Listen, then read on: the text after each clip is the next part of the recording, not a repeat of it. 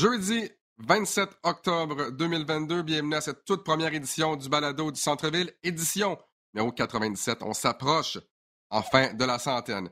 Et là, tu sais que ça va être une très belle saison, que tout va marcher comme sur des roulettes quand ton animateur régulier, Max Boudreau, pas fiable, non, en fait, c'est pas lui qui est pas fiable, Hydro-Québec est pas fiable, panne de courant à sa maison, le texte à 8 heures, on enregistre à 10 heures pour me dire, je m'excuse Alex, pas de courant jusqu'à midi, va falloir qu'on annule le balado.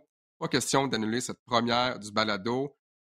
J'ai demandé à mon ami et collègue Danny Marchand, à pied levé, animateur d'ailleurs du balado Passion Sport, qui connaît énormément de succès. Et il a évidemment bien voulu se joindre pour une toute première fois au balado du centre-ville. Comment ça va, Danny? Ça va super bien, puis toi? ça va très bien. Très heureux, d'une part, de faire ce balado avec toi, parce que sinon, il n'y en aurait juste pas eu mais également euh, très heureux d'être avec toi parce qu'on sait que tu es un grand fan de euh, basketball. Tu es également maintenant, depuis cette saison, le producteur de basket à RDS. Il faut savoir avant, Mathieu Jolivet avait plusieurs chapeaux à RDS, notamment producteur basket, et c'est lui qui décrivait les matchs également euh, en ma compagnie. Donc là, cette année, tout le succès ou les insuccès du basket reposent 100% strictement sur tes épaules je ne veux pas me mettre de pression. Euh, est-ce que tu peux me dire un peu, parce que je suis certain qu'il y a des gens à la maison, Danny, qui n'ont aucune idée de la préparation nécessaire pour un match de basket. Il y en a certainement qui pensent qu'on on allume la caméra, euh, moi, Max, Will, euh, Peter ou peu importe, ou Matt, on jase de basket, on s'en va au match. Il n'y a, a, pas de préparation. Avant qu'on embarque vraiment dans le vif du sujet, la saison 2022-2023, explique-nous un peu comment on se prépare à RDS pour un match de basketball. Ben, en fait, euh, moi, mon rôle euh, cette saison, c'est de faire le pont entre vous, les animateurs, et tout ce qui est équipe technique en régie, réalisateur, euh, assistante à la réalisation et tout ça. Donc, moi, je vais communiquer avec vous souvent le matin. On va, jaser de sujets NBA, ce qu'on aimerait parler dans l'avant-match et tout ça. Moi, je vais faire la recherche d'images. Donc, si Alex voudrait parler du pick and roll des Raptors, ça va être ma responsabilité à moi d'aller chercher les images de ce fameux pick and roll. Et après ça, le réalisateur s'en va en montage avec tout ça. On, met ça beau. Quand vous êtes prêt à aller on cam, ben, ça vous euh, ça appuie vos sujets. Mais ce qui est, ce qui est spectaculaire là-dedans, c'est qu'effectivement, on jase soit le matin, soit la veille avec Peter, Max, Will, peu importe. Mais ce qui est difficile après ça, c'est qu'on a à peu près six minutes pour parler. Des fois, on a comme 22 sujets. On voudrait parler de tout, mais pour parler de tout, ça prendrait un podcast chaque fois. Ça prendrait un, avant-match de 30 minutes ou d'une heure chaque fois avant les matchs. D'ailleurs, euh, cette saison, je pense qu'on a huit matchs où il y aura un avant-match. Il y en avait un la semaine dernière avec, euh, avec Mathieu et Peter. Euh, il y en aura donc, je pense, sept autres cette saison. Donc, un grand plaisir d'avoir la chance de parler basket avec toi ce matin, Danny. Et commençons peut-être, si vous voulez bien. Fantastique. Et parlant de plaisir partagé, on a eu la chance tous les deux d'être au Centre Bell pour le match préparatoire entre les Raptors de Toronto et les Celtics de euh, Boston. Et encore une fois, la ville de Montréal a très bien paru, salle comble, euh, et on a eu droit surtout à tout un match.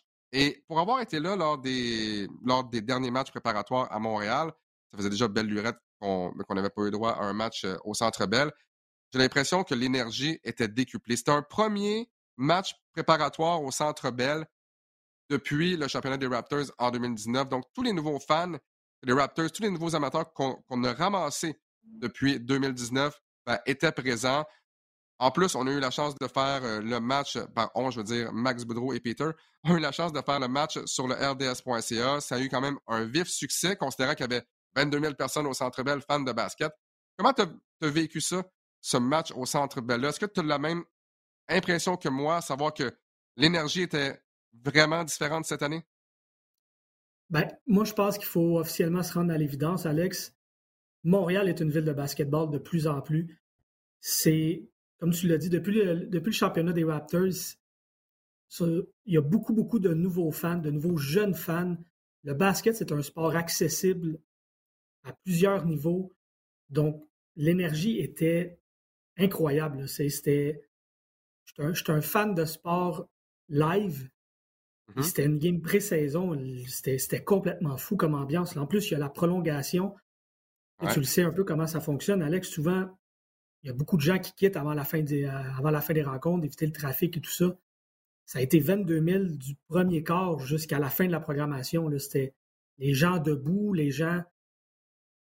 Je sentais que les gens connaissaient le, basket. Ça réagissait au moment où il fallait réagir, tout ça. Donc, je pense de plus en plus, il va falloir se rendre à l'évidence que Montréal, c'est une ville de basketball. Je pense qu'avec l'Alliance de Montréal aussi, ce qu'on a vu, et je pense que tout le monde avait un peu de doute.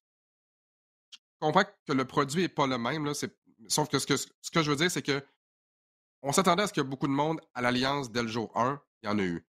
Deuxième match, il y en a eu encore. Là, tu disais, là, ils perdent. Le troisième match, comment ça va être? Le quatrième, cinquième, sixième, septième. Il y il y a eu des spectateurs pendant tout l'été. L'Alliance de Montréal a terminé au premier rang pour le plus grand nombre de spectateurs la saison dernière. Et là, on remplit le Centre Et moi, ce qui m'a impressionné encore une fois, c'est, comme tu l'as dit, les gens connaissent le basket.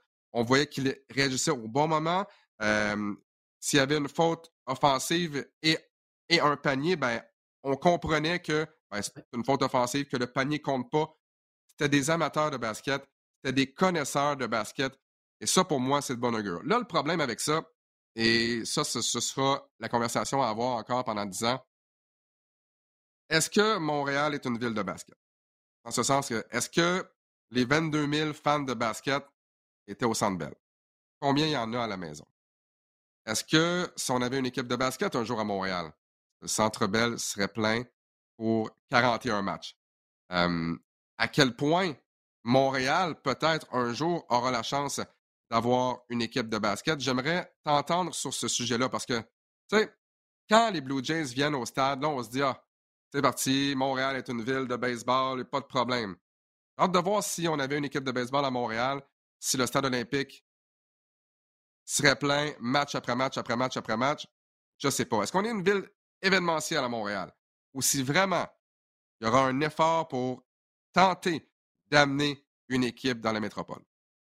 Ben, j'ai souvent eu cette pensée-là que Montréal, ça peut marcher une fois par euh, deux ans, ça va être full, il va y avoir de l'ambiance. Mais comme tu en as parlé avec l'Alliance, on a eu un exemple quand même assez concret. C'est en plein été, euh, durant les vacances, durant tout ça, c'était quand même tout le temps du 2500 à 3000 personnes. De plus, avec l'arrivée des, Québécois qui, performent dans la NBA avec Lugensdor, avec Bénédicte, avec Chris Boucher, tu vas chercher quelques curieux qui sont fans de, sportifs locaux, de, petits Québécois qui réussissent, qui, font leur marque ailleurs, à l'international. Donc, à mon avis, ça peut juste continuer de grimper cet intérêt-là pour le basket. Je ne vois pas comment ça ne peut pas fonctionner à court terme. Là, rendu là, il y a, toutes sortes de facteurs qui, viennent en ligne de compte. c'est, un peu le problème qu'on avait avec le baseball à Montréal. C'est quand, c'est le temps d'être à domicile, les expos étaient à l'étranger. C'était, souvent ça. Donc, à quel point on peut faire ce que les Raptors et les Maple Leafs font bien, essayer d'agencer des événements avec une période de temps et tout ça. Moi, je pense que c'est faisable. Je pense que le basket, c'est un sport qui réunit beaucoup, beaucoup de, cultures différentes, d'ethnies différentes. Donc, je, pense que c'est vraiment plus accessible que le hockey, le baseball et tout ça. C'est, un sport qui est en émergence, puis on, on oublie à quel point ces Québécois-là ont un impact sur l'influence que les, que les jeunes ont, à quel point ils vont s'intéresser de plus en plus à ce, à ce sport-là il y a, effectivement le point. Montréal veut une équipe de basketball, fine, je comprends. Mais là, il faut se mettre de l'autre côté. Est-ce que la NBA veut une autre équipe au Canada? Par ça, je veux dire, bon, évidemment, on se souviendra euh, des insuccès des Grizzlies de, Vancouver et je pense sincèrement que je comprends qu'on a quand même un beau succès à Memphis, mais les Grizzlies étaient demeurés à Vancouver, ben, peut-être que là, euh, plus de plus de 27 ans plus tard, ouais, on aurait peut-être une belle rivalité Toronto-Vancouver. Est-ce qu'on est frileux un peu? Peut-être pas, mais moi, je me place dans la peau d'Adam Silver, je me place dans la peau de la NBA. J'ai l'impression, et, je peux me tromper, là, je souhaite vraiment plus que quiconque d'avoir une formation à Montréal. J'ai l'impression que c'est l'équivalent d'avoir du, retour des Nordiques à Québec. La Ligue nationale de hockey n'a pas besoin des Nordiques pour avoir plus de fans de hockey au Québec. Les anciens partisans des Nordiques se sont trouvés une autre formation, le Canadien, les Bruins, ou peu importe. ces partisans-là n'ont pas arrêté, ce que je pense, d'être des partisans de hockey parce qu'ils n'ont plus d'équipe. Pourquoi la NBA arriverait aussi au Canada? Dans une deuxième ville, alors que ben un tas de partisans à Montréal sont déjà partisans des Raptors, déjà partisans. Le, le marché canadien appartient aux Raptors de Toronto. À quel point le marché va exploser avec une deuxième équipe, je ne sais pas.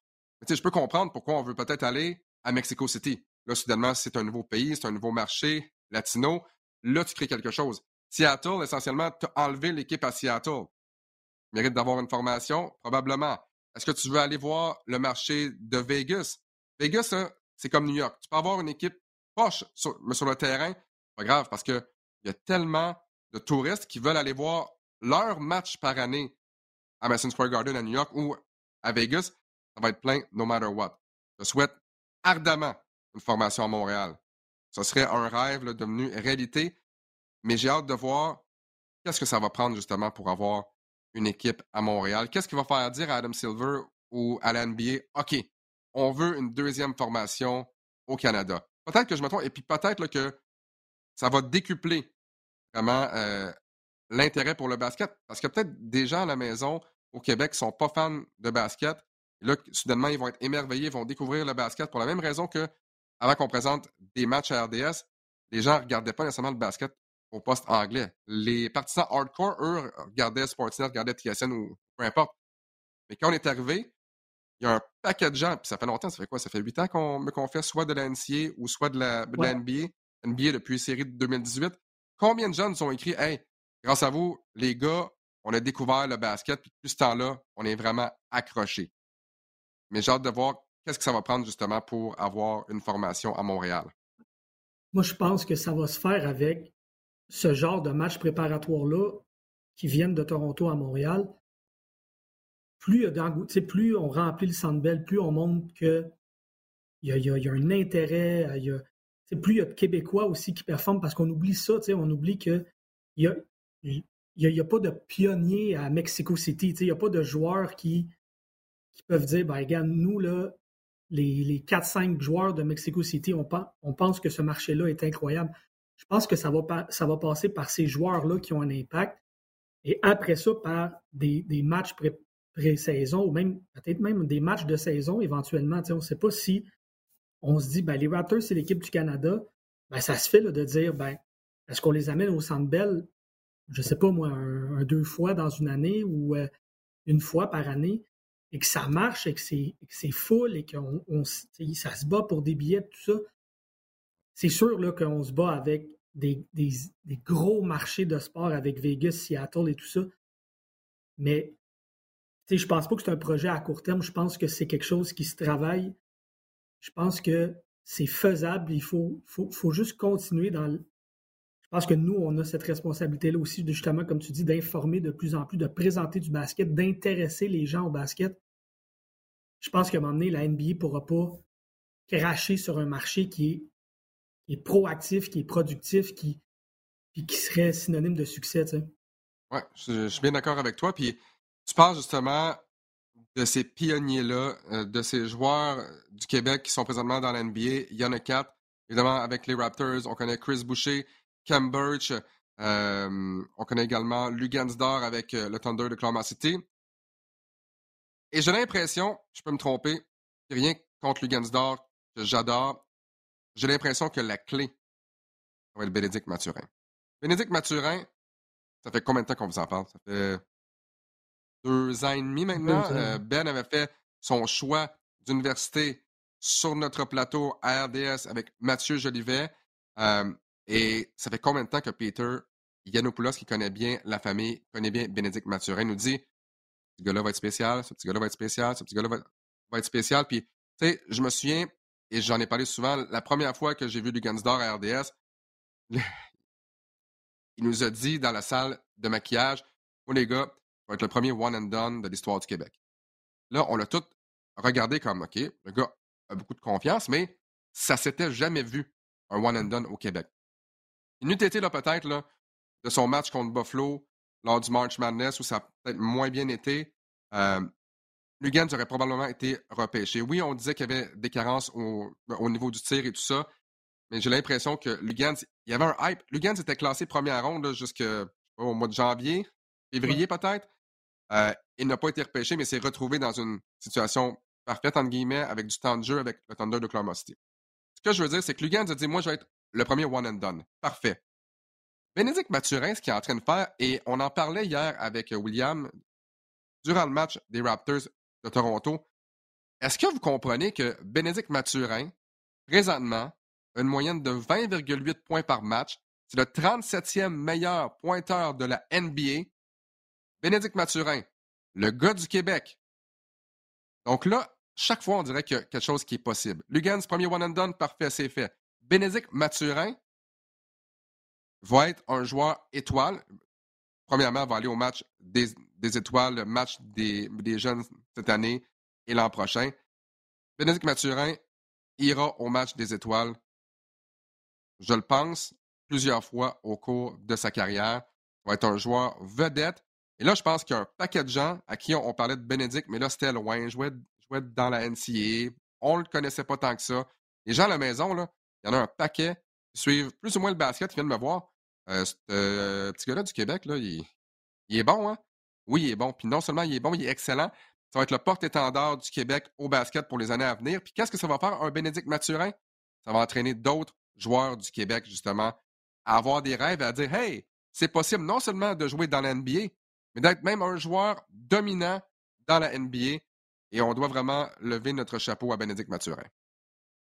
Tu sais, il y a la NBA, tu le sais quand, un joueur est spécial, quand, ce joueur-là peut faire ce que les autres font pas sur un terrain. Bénédicte, c'est ce, joueur de joueur, c'est ce genre de joueur-là. Ça fait quatre matchs qu'il est dans la NBA. Il, est zéro timide avec le ballon. Il, attaque des Joel Embiid. Il, il, va au panier. Il prend des fautes. Il n'a pas peur de. Il est, déjà à sa place. Il est déjà dans son environnement. on le savait dès, dès l'an dernier que ce gars-là serait dans la NBA. Restait à savoir comment il serait dans la NBA. Est-ce que ça serait un joueur d'utilité? Est-ce que ça serait un joueur très athlétique? Mais finalement, ça devient un joueur qui a un impact direct sur son équipe à sa quatrième game. Après trois matchs, il était déjà en compagnie des Isaiah Thomas, des Michael Jordan, des, pour, les joueurs ayant marqué le plus de points après trois matchs pour, un joueur recru. C'est complètement fou. je pense qu'on ne réalise pas parce que c'est pas dans nos, euh, c'est pas du hockey, c'est pas, pas ce qu'on connaît par cœur. Je pense qu'on réalise pas à quel point ce que ce gars-là fait en ce moment, c'est complètement fou. C'est un, jeune joueur qui va s'établir, comme tu dis, éventuellement un joueur étoile de la NBA, mais non seulement ça. disons que Bénédicte Mathurin n'obtient pas un départ de la saison. Disons qu'il rentre tout le temps comme sixième homme. Avec 20 points par match, on est obligé de le considérer comme dans la conversation comme le, sixième homme de la saison. Et tout ça à sa première année. C'est fou l'impact que ce gars-là a sur le Québec et sur son équipe en ce moment à sa, sa quatrième game. C'est quelque chose. Il y a tellement de, de gens qui sont fans de hockey ne comprennent pas qu'à moins d'être un Austin Matthews, un Connor McDavid, le premier choix total n'aurait pas nécessairement un impact dès sa première année. Là, oubliez ça, le, gars qui a choisi 3, 4, 5, 6, 7, 8, là, ça se peut qu'il ne joue pas la première année, ça se peut qu'il ne joue pas la deuxième année, ça se peut qu'il joue 10 minutes par game. Dans l'NBA, un choix de première ronde, ça peut avoir un impact jour 1. Banquero connaît un début de saison exceptionnel à Orlando. Euh, tu sais, Holmgren est blessé, mais le, le top 10 peut avoir un, impact maintenant, rapidement. Euh, tu parles de Ben.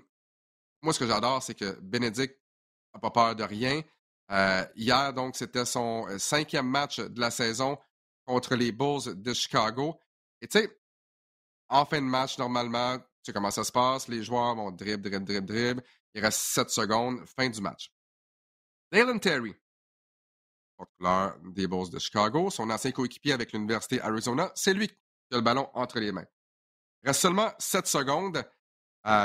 et les Pacers, Indiana, évidemment, euh, tirent de l'arrière par 17 points. Et qu'est-ce que Bénédicte Mathurin décide de faire? Vole le ballon à son ancien coéquipier, tente d'y aller pour le dunk. Terry comme une faute. Et là, à la ligne des lancers francs, Bénédicte se fait, ben, apostropher peut-être par Nicolas Vucevic. pourquoi tu fais ça? Parce qu'il y a une loi non écrite, et je trouve ça stupide. Il y a une loi non écrite au basketball. Ben, tu laisses le joueur dribbler, tu perds par 17, touche pas au ballon. On, veut juste retourner à la maison. Comme j'ai dit, Ben prend le ballon, tente le dunk, faute de, de Dylan Terry. Et là, Bénédicte Mathurin à son cinquième match. On a beau aimer Vucevic comme joueur ou non, ça reste un vétéran, c'est un gars qui est allé au match des étoiles. Bénédicte dit à Nicolas Vucevic il reste encore du temps au chronomètre, c'est pas fini. Même si c'est fini, même si on comprend que c'est terminé, il reste 7 secondes, tu perds par 17. Bénédicte, non. Vais finir, je vais travailler jusqu'à la fin. On va jouer jusqu'à temps que les dernières secondes soient écoulées. Pour moi, je sais qu'il y a des gens qui n'aiment pas ça à la maison parce que c'est pas fair play. Là. Pour moi, le basket, on joue jusqu'à la fin. Et ça, c'est signe d'un gars qui n'a pas peur, c'est signe d'un leader également. Et c'est pour ça, à mon avis, qu'il va connaître du succès. Oui, athlétique, oui, excellent basket. C'est sa mentalité qui fait toute la différence. C'est le même gars qui a dit J'ai hâte à mon premier match contre LeBron James parce que LeBron va devoir prouver qu'il est meilleur que moi.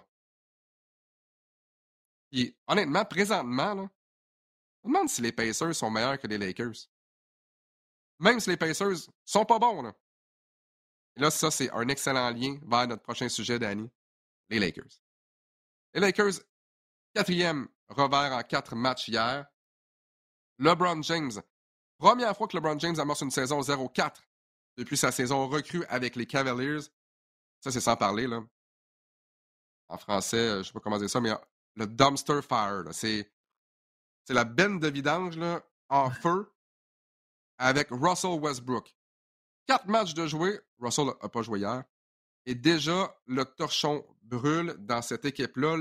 La pire équipe au chapitre des tirs dans la NBA cette année à 40% On est horrible pour trois points aussi. Qu'est-ce qui se passe, Danny, avec les Lakers? C'est une, c'est une succession, puis c'est dommage parce que les Lakers, c'est une équipe iconique de la NBA. C'est une succession de mauvaises décisions on a, dans, toute la carrière de LeBron James, il a tout le temps été avec un, bon tireur, quelqu'un qui venait compléter quand il ne pouvait pas aller au panier, quelqu'un qui prenait des gros trois points au gros moment. Il y a eu Ray Allen, il y a eu Kyrie, il y a eu Kevin Love, tout ça. Et cette année, ben, en fait, la saison dernière, on a décidé d'y aller avec Russell Westbrook au lieu d'aller chercher un Buddy Hill, un tireur. À quel point on pouvait penser qu'il y avait assez de ballons sur le jeu pour Westbrook, Davis et LeBron James? On a hypothéqué probablement les cinq prochaines saisons des Lakers pour un gars que tu veux absolument échanger et qu'en plus tu veux donner deux choix de première ronde avec lui parce que tu veux absolument t'en débarrasser. Westbrook, il faut, se rendre à l'évidence que ce gars-là, en plus d'être sur le déclin, est un poison dans un vestiaire, ne s'entendra jamais bien avec aucune autre vedette de la NBA. Donc, essayer de faire fitter Westbrook avec des, dans des Big Three ou avec une autre vedette, on l'a vu avec Washington, ça n'a pas marché. Ça ne peut plus fonctionner avec Westbrook. Puis, ce que je trouve dommage avec ce mauvais début de saison-là, c'est qu'on, un peu comme Tom Brady en ce moment, LeBron James est en train de de mettre une grosse tâche sur ses dernières saisons. Tu es, là, Brown James, tu es dans la discussion pour The Greatest of All Time. Tu, vas battre probablement le, ben, tu vas battre le record de Kareem cette, cette saison. Et ce qu'on retient, c'est que ton équipe est 0-4 et rien capable de faire, peu importe les statistiques personnelles que tu vas accumuler. Tu sais. Et puis, je vais aller plus loin que ça. LeBron James, va accéder aux séries éliminatoires encore une fois avant la fin de sa carrière. Si on reste avec cette équipe-là qui va absolument nulle part, est-ce que LeBron James va accéder aux séries éliminatoires? Là, encore plus, si on donne deux choix de premier tour pour se débarrasser de Westbrook, il ne reste plus beaucoup de choix de première ronde dans les prochaines années également. Euh, le futur n'est pas rose. LeBron James ne rajeunit pas. Euh, donc là, tu as James et Davis. Et lorsqu'on vous parlait des insuccès au tir de cette équipe-là, à trois points, c'est encore pire. LeBron James entend près de neuf par rencontre, 25% Anthony Davis, on comprend que ce n'est pas son rôle, en tire environ trois par match, 18% Lonnie Walker, 17% Russell Westbrook, 8 Kendrick Nunn, 23% Patrick Beverly, 18% Comment tu veux gagner quand tu n'as personne pour tirer à trois points comme du monde?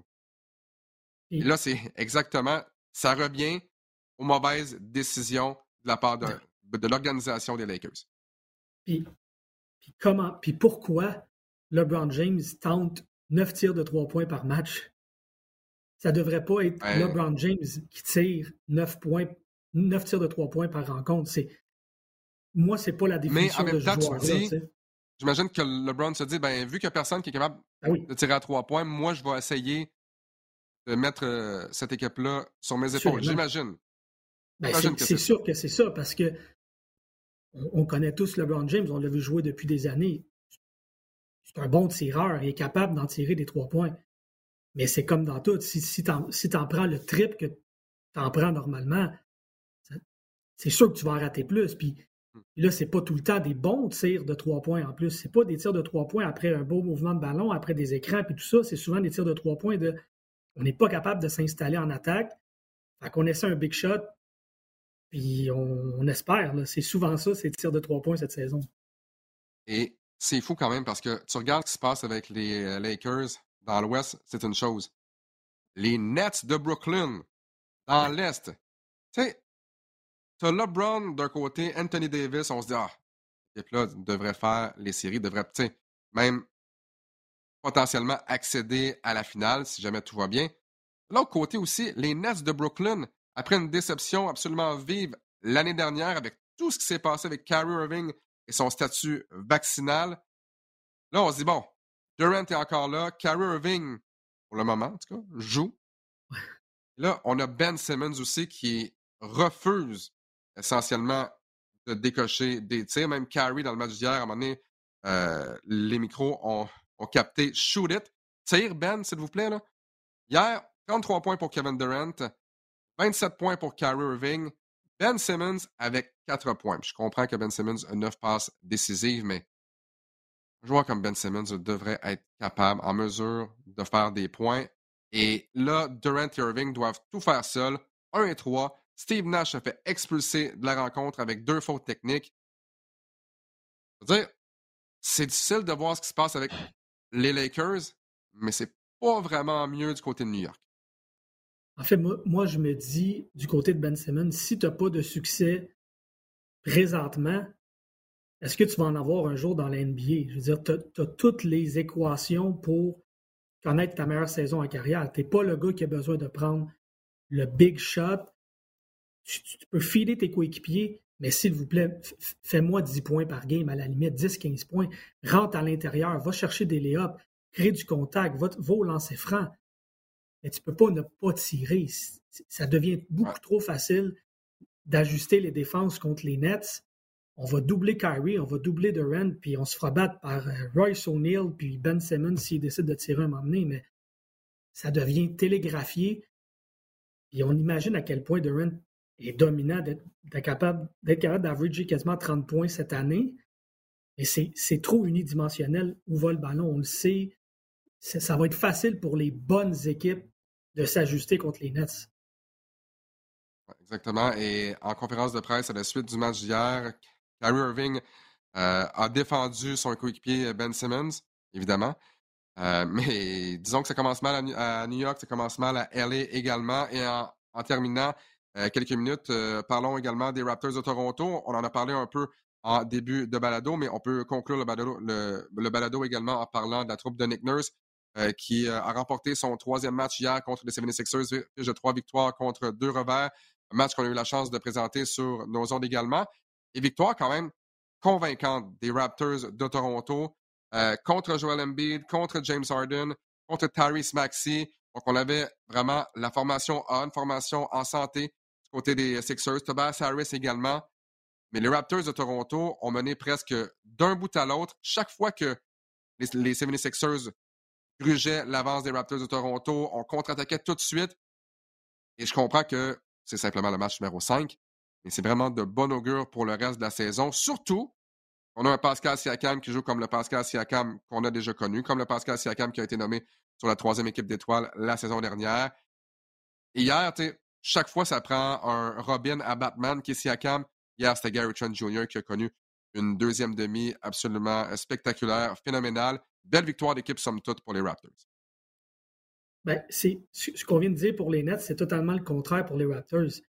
Le, le, 5 partant des Raptors, l'attaque peut venir de partout. C'est, là, Siakam joue comme le, comme le Siakam qui devrait être, mais ça peut venir de Barnes, ça peut venir de Trent. Trent, quand il a la main chaude, tu veux qu'il ait le ballon, tu veux qu'il tire des trois points. Il est, il est quand même dominant à ce niveau-là. Van Vliet, hier, n'a pas eu besoin de faire un 20 points. Il a, il fait ce qu'il avait à faire, un petit 12 points, des passes décisives.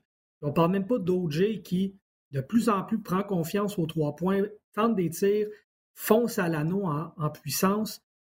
ce, qu'on n'avait pas l'année passée du côté des Raptors, ce qui fait la force, je pense, cette année, c'est que là, on a de la production qui vient du bas avec Precious, avec Chris Boucher, avec Coloco.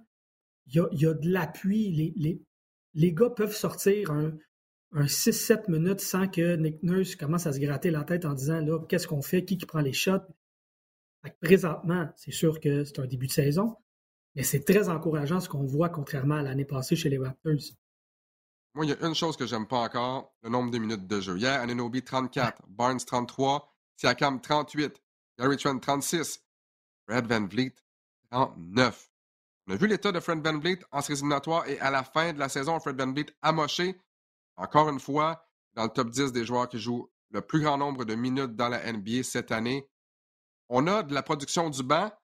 Coloco a joué 11 minutes, a été en problème de faute assez rapidement parce que Embiid faisait un peu ce qu'il voulait avec. Precious Achua, 21 minutes. Precious qui a vraiment connu d'ailleurs lundi dernier un excellent match au chapitre des rebonds avec 22 rebonds. Et Chris Boucher, à nouveau, avec des minutes limitées, 13 points en 17 minutes. Moi, ce que j'ai hâte, Là, j'espère sincèrement qu'on ne fera pas la même gaffe que l'année dernière. Si Benton, si Malachi Flynn ne sont pas capables de jouer des minutes, 15, 16, 17 minutes, pour enlever un peu du temps à Fred Van Vliet, de grâce, allez chercher un meneur de jeu, un vrai, capable de jouer des minutes en série, un meneur de jeu d'expérience peut-être, qu'on aurait eu avec Goran Dragic s'il avait bien voulu jouer. On doit avoir un meneur de jeu capable d'enlever dans le jeu à Van Vliet. Parce que là, le problème, c'est que, OK, tu ne donnes pas le ballon à Van Vliet, mais ça veut dire que le meneur de jeu, ça devient Scotty Barnes ou ça devient Pascal Siakam. Tu ne règles pas le problème. Tu es pris pour surutiliser Siakam. Tu es pris pour surutiliser Scotty Barnes. C'est pas ça que tu veux. Tu veux avoir quelqu'un sur la deuxième unité capable de contrôler le ballon. Benton, hier, a joué cinq minutes. Ouais. Qu'est-ce que tu veux faire avec cinq minutes? C'est pas cinq minutes de Benton qui va faire en sorte que Van Vliet va pouvoir se reposer. Il faut trouver une solution pour avoir quelqu'un du banc capable d'obtenir de bonnes minutes. Et là, peut-être que justement, Van Vliet va être peut-être plus frais et dispo quand va arriver le temps des séries éliminatoires. Assurément. Puis, il y a un truc qu'on vient de dire, justement, on a une production du banc, sauf qu'on n'a toujours, on, toujours pas la, confiance absolue de Nick Nurse qui dit ben, on va donner un 17-18 minutes à, Chris Boucher parce qu'on peut, se permettre de sortir Siakam un peu parce que les autres produisent. Puis, puis tu as raison, tout ça passe par on fait quoi avec Fred Van Vliet? Fred Van Vliet, je, l'adore, c'est un guerrier, mais il ne peut pas jouer 39 minutes par game. Il va arriver dans les séries complètement essoufflé. Est-ce que ça vaudrait la peine justement de sacrifier un de ces trois joueurs-là qu'on a nommés en en Precious, en Chris, en Coloco, pour aller chercher un meneur de jeu qui, aurait un impact sur la deuxième unité? Parce que je, c'est trois joueurs que j'aime beaucoup, mais c'est trois joueurs qui vont, qui vont faire environ la même chose sur un terrain. À la différence que Chris Boucher va prendre plus de trois points, il n'a pas peur de tirer et tout ça. Mais c'est des joueurs un peu dans le même format qui apportent sensiblement la même chose à cette deuxième unité-là Et on ne fait pas assez confiance à un Benton pour. Donnons-lui la chance et au pire, il se plantera, mais il faut, il faut lui donner du temps de jeu. À cinq minutes par game, c'est sûr qu'on ne peut pas voir si ce gars-là peut leader une deuxième unité. Et je pense pas que, Van peut jouer ce 39 minutes-là toute la saison. Parce que là, tu veux pas revivre le même problème que l'an passé. Nick Nurse ne fait pas jouer Malachi Flynn. Et là, blessure, Malachi Flynn doit jouer. Pas de confiance. Ça donne absolument rien. Euh, tu veux vraiment pas revivre ce même genre de, situation-là. Euh, du côté du banc, Otto Porter Jr. va revenir. Porter Jr., si on regarde bien, l'année dernière, meilleur tireur à trois points, en fait, de pourcentage de toute la formation des Raptors de Toronto, donc meilleur que euh, Fred Van Vliet. Donc ça, ça va apporter évidemment de l'aide du banc. Thaddeus Young également, un vétéran. Donc, le problème, c'est pas la profondeur en général. On en a. On a vraiment besoin d'avoir quelqu'un pour manier le ballon sur la deuxième unité. Mais, encore une fois, reste 77 matchs. faut se calmer. Il reste encore beaucoup de temps. Au moins, ça va bien pour les Raptors de Toronto. On montre des signes très encourageants. Denis Marchand, cette demi-heure, cette 35 minutes a passé tellement rapidement. Merci encore une fois d'avoir accepté mon invitation à pied levé, à, pied levé, bien content. Tu n'étais pas en train de faire ton épicerie dans le rayon des surgelés ou whatever. Tu étais à la maison, disponible. Pendant qu'on vous le rappelle, ben, Max Boudreau aussi est à la maison, mais pas de courant. C'est ça qui arrive, Max, quand tu ne payes pas tes factures d'électricité. Quand tu reçois ça par la poste, fais, un chèque, fais un virement, peu importe. Hey, ton bill d'Hydro-Québec, Max Boudreau. Danny, merci encore une fois. Au, plaisir peut-être de te réinviter, peut-être même avec euh, Max Boudreau. Pourquoi pas avoir une conversation à trois en ta compagnie. Et pour le moment, ben, on vous rappelle notre prochain rendez-vous sur les ondes de RDS 2, je pense que tu m'as dit hier, parce que c'était supposé être sur RDS Info. En fait, ça va dépendre du baseball. Ça va dépendre de la série mondiale. C'est vendredi prochain. Raptors contre Mavericks sur RDS Info et RDS 2 à compter de 20h30. S'il n'y a pas de baseball, ça va être RDS 2. S'il y a du baseball, ce sera sur RDS Info. Peu importe, on sera là sur une des trois chaînes de RDS. Danny Marchand, encore une fois, merci beaucoup et on se retrouve pour une autre édition du Balado du Centre-Ville dans euh, deux semaines. Donc, donnez-moi quatre secondes pour regarder c'est quoi dans deux semaines, ce fameux jeudi-là. Jeudi le 10 novembre.